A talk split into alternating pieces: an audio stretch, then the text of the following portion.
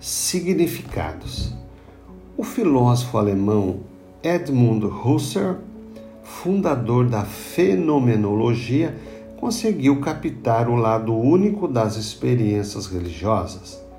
Ele procurou compreender as religiões do ponto de vista do crente e, principalmente, o valor dessas crenças nas vidas dos religiosos.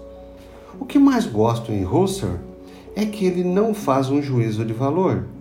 Dito isso, trago um exemplo dessa fenomenologia religiosa.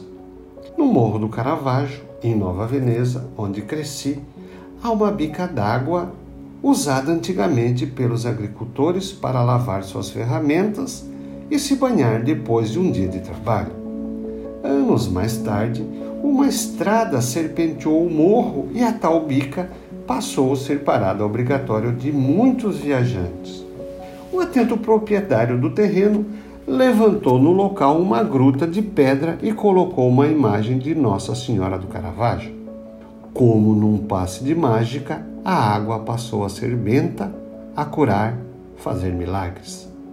Mas o que tornou a água milagrosa de uma hora para outra foi o significado dado pelos viajantes aquela fonte. Um par de aliança pode significar casamento ou apenas o seu peso em ouro nas mãos de um comerciante. Se alguém considera algo sagrado, não cabe a nós julgar se é verdade ou mentira, se é bom ou ruim. Apenas respeitar. E para você, o que é sagrado?